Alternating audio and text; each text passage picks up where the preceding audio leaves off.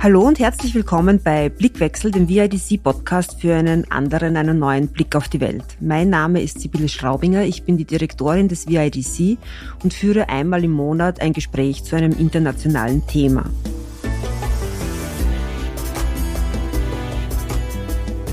Heute geht es um die Proteste im Iran. Seit vier Wochen erlebt das Land die größten Proteste seit Jahrzehnten.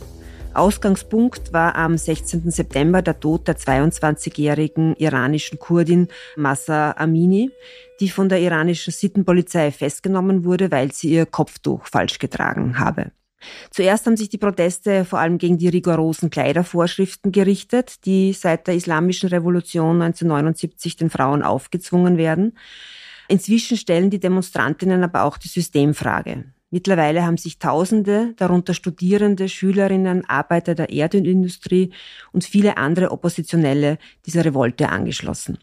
Darüber spreche ich heute mit der Juristin Shora Hashemi und mit Michael Fanissadi. Shore twittert seit Beginn der Revolution täglich die neuesten Informationen über diese Revolte. Sie ist im Iran geboren und 1986 im Alter von vier Jahren mit ihren Eltern aus dem Iran nach Österreich gekommen. Michael Fanissade ist am VIDC zuständig für den Nahen Osten, beschäftigt sich aber nicht nur beruflich mit der Region, sondern hat ebenfalls iranische Wurzeln, also auch ein sehr persönliches Interesse an den Geschehnissen. Herzlich willkommen bei Blickwechsel. Danke für die Einladung. Danke für die Einladung. Shora, du twitterst täglich über die Proteste im Iran und übersetzt auch viele der Bilder und Informationen aus dem Iran vom Persischen sozusagen für ein deutschsprachiges Publikum. Wie ist es dazu gekommen? Warum sozusagen machst du das? Es war eigentlich eine ganz spontane Entscheidung meinerseits. Ich habe von der Ermordung von Mahsa Gina Amini gehört, gelesen, auch auf Twitter erstmals über iranische Frauenrechtsaccounts und habe dann eigentlich in der Minute beschlossen, dass ich das teilen muss. Und als ich dann gesehen habe, dass über die iranischen Netzwerke, über die Social-Media-Netzwerke relativ viel an Informationen gleich ganz am Anfang reingekommen ist, diese Informationen aber natürlich auf Persisch waren und daher gerade für das deutschsprachige Publikum nicht zugänglich waren, großteils, habe ich einfach spontan beschlossen, ich teile das, ich nutze meinen Twitter-Account, ich habe eine gewisse Reichweite, um Personen in Österreich, in Deutschland, generell im deutschsprachigen Raum mit Infos zu versorgen.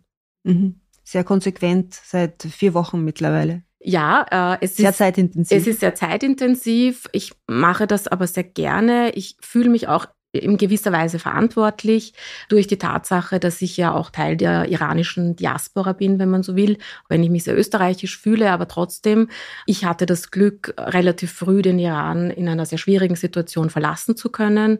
Ich hatte das Glück, hier aufzuwachsen und ich habe schon auch irgendwo das Gefühl, dass ich da etwas zurückgeben sollte, weil ich in dieser Freiheit aufwachsen durfte, die all diese Frauen und Männer vor Ort nicht haben. Michael, du verfolgst die Entwicklungen im Iran auch sehr intensiv. Du hast auch Verwandte noch im Iran. Wie erlebst du die Entwicklungen in deiner Familie? Wie sehen Sie die Situation? Ich glaube, wir sind so wie alle iranischen Familien momentan in heilloser Aufregung. Also man kann sich das vorstellen. Also mein Vater sitzt unterbrochen am Internet und folgt den Entwicklungen hier in Wien und ist natürlich schon auch noch in Kontakt mit seinen Verwandten im Iran oder mit meinen Verwandten im Iran.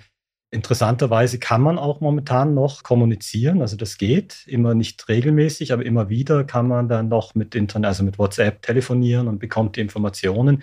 Und ich glaube, es ist klar, es ist für alle etwas Großes. Es ist jetzt tatsächlich etwas in Bewegung, was ja immer wieder der Fall war für die Generation derer, die in den 80er Jahren das Land verlassen mussten war es ja immer wieder eine Hoffnung, jetzt gibt es eine neue Revolte und jetzt hoffen wir, aber diesmal ist es anders. Breiter, größer und auch mit mehr Hoffnung, als es vor war, aber natürlich auch mit viel Angst, das darf man auch nicht vergessen. Michael hat es jetzt gerade angesprochen, auch in einem Nebensatz, die Hoffnung auch, dass es diesmal auch anders ist. Shora, der Ausgangspunkt war ja der Tod von Masa Amini im Gewahrsam der iranischen Sittenpolizei. Und jetzt ist es so, dass Übergriffe der Sittenpolizei ja durchaus zum Alltag gehören im Iran, also nichts Neues ist. Aber warum hat sich aus deiner Sicht die Situation diesmal so zugespitzt und warum quasi lassen sich die Proteste diesmal nicht so leicht niederschlagen? Ich glaube, dass sich die Situation diesmal so zugespitzt hat, liegt daran, dass es schon in den letzten Jahren immer wieder Kampagnen gab und dass es bereits Aufruhr in der Bevölkerung gab. Und ich glaube, es hängt auch sehr stark mit dieser neuen Generation an jungen Menschen zusammen, die jetzt zwischen 15 und 25 sind, die doch eine Spur freier aufgewachsen sind als zum Beispiel meine Generation, also die um die 40-Jährigen im Iran, und dass die immer weniger bereit sind. Und das hat sich eben schon in den letzten Jahren abgezeichnet, das alles in Kauf zu nehmen. Und ich kann auch bestätigen, was du gerade gesagt hast, das ist absolut nicht neu, diese Übergriffe. Die jungen Leute werden immer wieder mitgenommen auf Polizeidienststellen.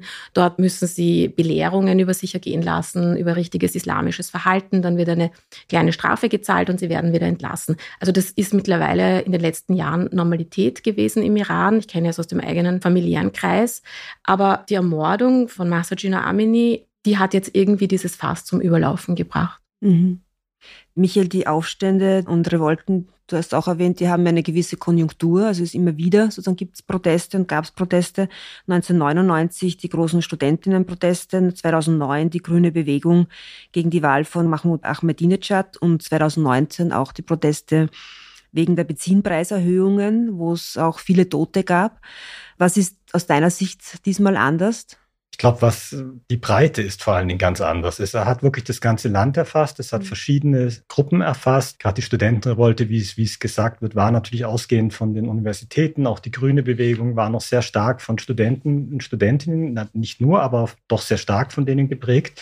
Jetzt ist es viel, viel breiter. Und das hat einen Hintergrund natürlich, dass äh, Gina eine Kurdin ist. Das ist der Ausgangspunkt auch äh, schon nicht nur in, also in Teheran war, sondern auch im kurdischen Bereich. Die mhm. Baluchinnen haben sehr schnell agiert und sich dem Protest angeschlossen. Und das hat auch mit der schrecklichen sozialen Lage zu tun. Also es gibt einerseits wirklich die Solidarität jetzt mit den Frauen und mit den Mädchen, die von diesen Übergriffen ständig geplagt sind. Aber es gibt auch eine wahnsinnige soziale Not im Land nicht erst seit gestern, sondern wirklich jetzt die letzten Jahre. Also die Kaufkraft der Menschen ist wahnsinnig zurückgegangen. Also Reis, Fleisch, so Grundnahrungsmittel sind so teuer geworden. Und die Leute sehen natürlich, dass es genug Geld gibt, um die Kriege im Ausland zu finanzieren, die daran führt. Und das ist, glaube ich, die Breite, mhm. die das jetzt hat. Also die Minderheiten sind dabei, die Männer stehen auf der Seite der Frauen, auch durchaus was sehr Neues in der iranischen mhm. Geschichte. Also es ist wirklich anders. Mhm der deutsche Schriftsteller Navid Chiamani hat vor kurzem auch in der Zeit eben einen Artikel geschrieben über diese Proteste und auch, was diesmal anders ist. Und er hat eh auch einiges eben auch von dem genannt, das du jetzt genannt hast, nämlich vor allem, glaube ich, diese Verbindung von dieses Verlangen nach Freiheit, Emanzipation, Rechtsstaatlichkeit, also bürgerliche Anliegen mit der existenziellen Not der ärmeren Bevölkerung. Und ein sozusagen finde ich sehr bewertenswertes, sozusagen eine Veränderung oder Neues ist dabei, dass sich eben die Männer mit den Frauen solidarisiert haben. Und das ist jetzt nicht sozusagen Normalität, das passiert nicht sozusagen bei vielen Frauen und feministischen Protesten eben nicht. Warum kam es dazu, sozusagen auch aus eurer Sicht, dass sich diese Solidarität der Männer mit den Frauen anliegen? Das war es, glaube ich, am Anfang schon. Am Anfang ging es vor allem auch noch um diese feministischen Anliegen ja, dass es da zu dieser Solidarisierung gekommen ist. Ich glaube auch da wiederum, dass auch das etwas ist, das eben mit der Entwicklung der letzten Jahre, dass es auch da natürlich sehr stark um junge Männer geht. Also die Universitäten zum Beispiel im Iran herrscht ja diese Art von Geschlechtersegregation wie mhm. auf den mhm. Schulen noch nicht vor. Das heißt, sie mischen sich dann auf den Universitäten, sind eben sehr viele Studenten dabei, die natürlich auch Freundinnen haben, weibliche Bekannte haben. Also ich glaube, das hat schon viel mit dieser neuen Generation zu tun an jungen Menschen, für die das wesentlich normaler ist, dass man zusammenarbeitet, befreundet befreundet ist etc. Mhm.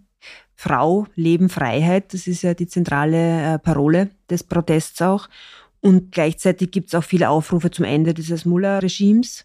Und das Regime schlägt natürlich brutal zurück. Polizei, die Basic-Milizen, Schlägertrupps, die durch die Straßen ziehen. Das alles ist mit großem Risiko verbunden. Zum Teil sozusagen wirklich auch riskieren sie nicht nur viel, sondern manchmal alles. Es sind über 200, zumindest diese Zahl gibt es, womöglich noch viel mehr, aber zumindest 200 Personen sind inzwischen getötet worden. Woher kommt dieser Mut, dass man hier auch nicht locker lässt? Also, dass diese jungen Menschen, vor allem ja junge Menschen, trotzdem auf die Straße gehen und all dieses Risiko auf sich nehmen? Ich glaube, der Mut hat sehr viel mit dem Thema Angst und Angstbewältigung zu tun. Ich bin keine Psychologin, mhm. aber ich merke, dass mittlerweile, also die Generation meiner Eltern, die diese islamische Revolution 1979 erlebt hat, das ist eine Generation, die unglaublich ängstlich ist. Die haben Massenhinrichtungen erlebt, die haben Leichen gesehen auf Straßen, die runterhängen am Galgen. Die sind mit diesen Bildern quasi weiter erwachsen geworden. Das war eben die Generation meiner Eltern. Dann kam meine Generation, also die zweite Generation nach der Revolution, die mit den Erzählungen dieser Bilder aufgewachsen ist. Ja, also für mich mhm. war das völlig normal als Kind. Ich bin aus einem politischen Elternhaus zu hören, der eine Onkel wurde hingerichtet, die Tante wurde vergewaltigt, der sitzt seit zehn Jahren im Gefängnis. Das war völlig normal. Und jetzt kommt eben diese neue Generation, das ist die dritte quasi schon nach der Revolution, der 15-Jährigen, die all das eben nicht mehr weder von Erzählungen so stark kennen noch selbst erlebt haben. Und ich glaube, dass dieser Mut, wie gesagt, das ist nur eine These, sehr stark mit der Angstfreiheit zusammenhängt. Die haben einfach viel weniger Angst als die Generationen vor ihnen. Mhm. Du twitterst ja, wie ich schon eingangs erzählt habe, täglich von diesen Geschehnissen im Iran und beobachtest natürlich auch internationale Presse, siehst, was sich sonst auch noch tut. Und es gibt ja sehr viele Demonstrationen, tausenden Teilnehmern zur Unterstützung auch des Aufstands in verschiedensten Teilen auch der Welt. Welche Rolle spielt die Unterstützung durch die Iranerinnen im Exil für sozusagen die Proteste dort und für die Menschen im Iran? Ich meine, dass neben den politischen Unterschieden zwischen diesen Protesten und Protestbewegungen davor ist das der wesentliche Unterschied, dass die Exiliraner, die Diaspora, Leute wie ich, die im Westen aufgewachsen sind, diese Bilder teilen, mit Kommentaren versehen, das vielleicht auch ein bisschen einordnen, auch für Medien einordnen, für hiesige Medien und damit natürlich einen gewaltigen Druck auf das Regime ausüben. Also es ist einfach, glaube ich, nicht möglich, Blutbäder in der Form durchzuführen, wie das vielleicht in den 80ern und 90ern passiert wäre heutzutage mit dem Hintergrund dieser Bilder und mit der Tatsache, dass trotz Internetrestriktionen sehr, sehr, sehr viel durchkommt und dass wir das eigentlich live mitverfolgen können, was vor Ort passiert, ohne dass CNN vor Ort wäre zum Beispiel. Mhm. Beim VEDC arbeitest du, Michael, ja schwerpunktmäßig zum Nahen Osten. Wir hatten vor kurzem eine Veranstaltung zur Situation von afghanischen Frauen im Land natürlich, aber auch in der Diaspora und ein paar Tage später auch eine zum Engagement von syrischen Frauen und zur Lage von syrischen Frauen. Und bei beiden Veranstaltungen, das habe ich sehr bemerkenswert gefunden, war die Situation der iranischen Frauen Thema. Also es wurde thematisiert von, von den afghanischen Frauen wie auch quasi von den syrischen Frauen. Also wenn man die Geschehnisse im Iran jetzt regional einordnet, sozusagen welche Strahlkraft hat diese Revolte, diese Revolution, wie wichtig sozusagen und wie wirkt sie sich auch auf die Region aus? da gibt es natürlich viele Faktoren, aber der entscheidende Punkt für die Frauen war natürlich, sie wissen genau, was im Iran passiert hat, immense Auswirkungen sowieso auf Syrien, weil da sind ja die iranischen Milizen im, im Krieg direkt involviert, unterstützen das Assad-Regime aber auch in Afghanistan. Die Taliban waren viel in Teheran. Da gibt es natürlich auch starke Verbindungen und äh, mhm. daher auch die Solidarität unter den Frauen. Das erklärt vielleicht auch die iranischen Frauen, um den Blick nochmal zu nehmen, warum die so sauer sind. Das hat auch damit zu tun, dass die natürlich sehen, dass selbst im arabischen Raum, jetzt selbst in Saudi-Arabien kann man in Riyadh ohne Kopftuch laufen. Es gibt jetzt dort Entwicklungen, das kriegen die alles mit. Die kriegen die Entwicklung global mit. Und umgekehrt kriegen natürlich die Frauen in Syrien oder in Afghanistan auch mit, was jetzt da im Iran passiert. Und der Iran hat eine immense Bedeutung. Es sind praktisch alle Kriege in der Region involviert. Er ist der globale Player momentan neben Saudi-Arabien, Jemen, Syrien, Irak, Libanon, überall, letztendlich auch in dem Palästina-Konflikt ist der Iran involviert. Und jede Veränderung, die im Land stattfindet, hat immense Auswirkungen. Und die Frauen, die ja auch Teil der Protestbewegung zum Beispiel in Syrien waren, die jetzt niedergeschlagen worden sind, die haben große Hoffnungen, dass wenn die Iranerinnen und die Iraner es schaffen, dass auch eine Demokratisierungsbewegung in Syrien Aufschub bekommen würde und mhm. auch die Frauenbewegung als wichtiger Akteur wieder gehört wird. Die sind ja völlig marginalisiert, sind nicht mehr Teil dieser Allianzen, die dort im militärisch tätig sind, vor allen Dingen in Syrien. Mhm. Wie das ausgeht, ist natürlich von vielen Faktoren abhängig, aber ein Faktor ist sicher auch die Reaktion quasi des Westens, der Staatengemeinschaft. Also wie geht man auch damit um, quasi mit dieser Situation? Und aktuell quasi ist es so, die UNO hat schon im September mal das gewaltsame Vorgehen gegen die Proteste verurteilt und die EU hat auch gerade die Sanktionen verschärft. Das heißt, beim EU-Außenministertreffen jetzt vor kurzem wurden Einreiseverbote gegen elf Personen und auch vier Organisationen verhängt, unter anderem die Religionspolizei. Ich glaube auch Vermögen werden eingefroren. Aber die Frage ist, reicht das? Quasi, was braucht's? Was könnte man oder sollte man oder Was erwartest du zum Beispiel, Schora, von der internationalen Staatengemeinschaft? Es reicht definitiv noch nicht. Ja, die EU hat gestern beim Außenministerrat Sanktionen verhängt, Kanada hat Sanktionen verhängt und die USA gleich am Anfang. Also da ist schon was passiert. Ich finde, es ist auch ein positiver Schritt, dass man das Atomabkommen, die Verhandlungen zumindest vorerst auf Eis legt, weil das einfach auch für mich nicht zusammenpasst, nebenbei zu verhandeln. Also ja, es ist einiges passiert. Aus meiner Sicht wäre ganz wichtig, dass die Revolutionsgarden innerhalb der EU als Terrororganisation eingestuft werden, weil das dann auch weitreichende Konsequenzen für das Einfrieren von Vermögen, Einreisebeschränkungen etc. hat. Wobei ich dazu auch sagen muss, der Großteil der Revolutionsgarden und Basijis, die sich im Ausland aufhalten, deren Kinder im Ausland studieren, befinden sich in Kanada. Also Kanada ist da wirklich unter Zugzwang meines Erachtens. Sie haben zwar schon reagiert, es sind, glaube ich, ungefähr 10.000 Personen, die nicht mehr einreisen können. Es sind aber ungefähr noch einmal 10.000 Personen, die in Kanada zum Teil aufhältig sind, immer wieder aufhältig sind und zu dieser Gruppe der Revolutionsgarden zugezählt werden können. Aber wie gesagt, der nächste Schritt wäre aus meiner Sicht, die Revolutionsgarden als ganz offiziell als Terrororganisation einzustufen. Also etwas, was die USA bereits gemacht haben 2019. Okay. Wie, wieso sind so viele in Kanada? Wie kommt es dazu? In Kanada ist generell eine sehr große iranische Community. Die Diaspora ist dort riesig. Es waren auch bei den allerersten Demonstrationen 55.000 Menschen in Kanada auf der Straße. Aber man darf in Kanada einfach, wenn man Kapital mitbringt, bekommt man die Möglichkeit, dort aufhältig zu sein und auch mhm. die Staatsbürgerschaft zu erlangen. Und das ist vielleicht einer der, der Widersprüche, die der, auch im Mullah-Regime liegt, dass ja die Kinder werden gerne in das westliche Ausland geschickt. Also die Kinder studieren im Feindesland sozusagen und auch das Vermögen wird ins Feindesland gebracht und dort werden Geschäfte gemacht. Und in Kanada geht es halt besonders leicht, weil es halt diese Bewilligung gibt, wer Kapital ins Land bringt und ein Unternehmen gründet, der kann. Und das ist relativ einfach. Du hast auch einen Artikel vor kurzem geschrieben, beziehungsweise wir haben auch darüber gesprochen, unter diesem Stichwort quasi feministische Außenpolitik. Also das ist ja etwas, was eigentlich auch jetzt auch mit der neuen deutschen Außenministerin wieder mal ein Stück bekannter auch geworden ist, aber zum Teil auch ein bisschen macht man sich auch lustig drüber. Es gibt auch Leute, die sich über diese so feministische Außenpolitik lustig machen, wie wir wissen, auch im Deutschen Bundestag. Aber was verstehst du drunter und wie kann eine feministische Außenpolitik den Frauen im Iran, aber generell auch den Frauen helfen? Ja, also die feministische Außenpolitik. Ich habe damals die Entstehung dieses Begriffs ein bisschen mitverfolgt. Das war 2014 unter der damals schwedischen Außenministerin Margot Wallström, eine, ich glaube, eine Sozialdemokratin, die das eingeführt hat. Das schwedische Außenministerium hat dann auch ein paar Jahre später ein Handbuch dazu herausgegeben. Und es geht im Wesentlichen darum, dass man bei der Außenpolitik Geschlechtergleichberechtigung, die Repräsentation von Frauen, das Einbeziehen von Frauen in beispielsweise Friedensverhandlungen, dass man solche Dinge berücksichtigt. In den letzten Jahren hat das Ganze, wie du richtig sagst, eher einen akademischen Verlauf genommen. Also es wird sehr viel über feministische Außenpolitik geschrieben und diskutiert.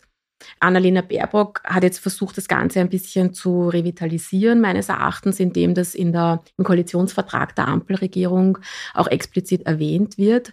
Ich glaube, dass feministische Außenpolitik im Wesentlichen nur bedeutet, dass man im Rahmen der außenpolitischen Möglichkeiten, die man sowieso hat, ja, dass man da immer mit bedenkt, was muss ich tun, damit ich auch Frauen in Staaten, in denen sie unterdrückt werden, unterstützen kann. Also es bedarf keiner speziellen Tools, sondern man kann eigentlich das tun, was man in der Außenpolitik sowieso machen kann. Man kann zum Beispiel eine Terrororganisation als solche listen. Und das ist auch feministische Außenpolitik im Fall zum Beispiel des Iran. Mhm. Jetzt können wir natürlich alle nicht in die Zukunft schauen und wissen nicht, wie sich die Situation weiterentwickelt im Iran, wie es weitergehen könnte. Es gibt eine andere Parole des Protests, die da lautet, keine Mullahs, kein Schah, nur Demokratie. Jetzt ist es ein bisschen unvorstellbar fast, dass es wirklich dazu kommt, dass es zu Demokratie kommen kann durch diese Proteste. Also wenn man eben auch die Geschichte kennt und wenn man auch diese autoritären Staaten beobachtet, die tendenziell mehr werden auf der Welt. Wie ist denn eure Einschätzung, wie das weitergehen wird? Diese Parole nimmt natürlich ein bisschen Bezug auf nicht Ost, nicht West. Freiheit, das war die eine der zentralen Parolen 1979 die dann von der Islamischen Republik umgewandt worden ist, nicht Ost, nicht West, Islamische Republik. Mhm. Damit spielen die natürlich und sagen, nein, wir gehen einen neuen Weg. Wir gehen den Weg zur Freiheit. Wir wollen nicht mehr zurück.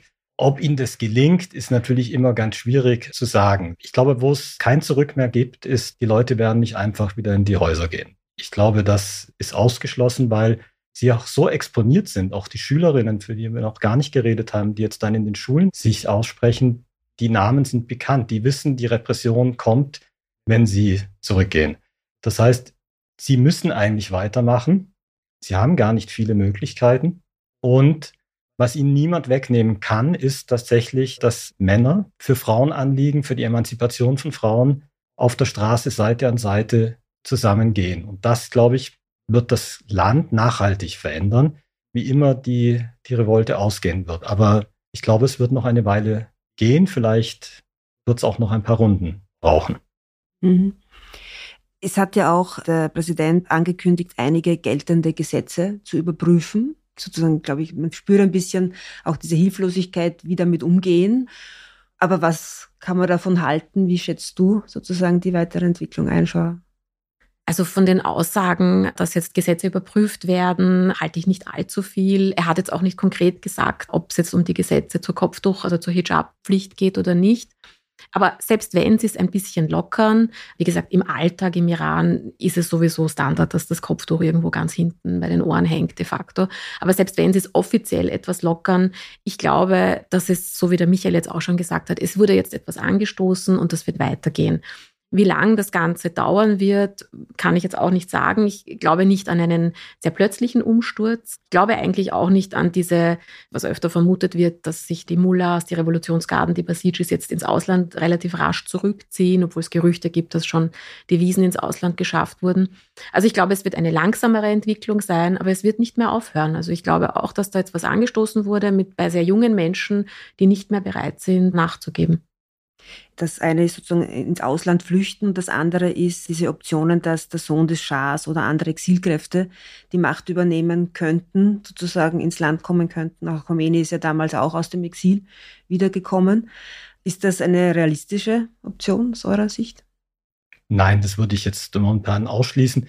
Der Unterschied bei Khomeini damals war tatsächlich der, man muss sich ja das vorstellen, dass hier die Moscheen waren überall, die waren auch gut organisiert. Das war praktisch die größte Partei, wenn man so will, die im Iran oppositionell zum Schah gestanden sind und Khomeini hat auf das aufbauen können.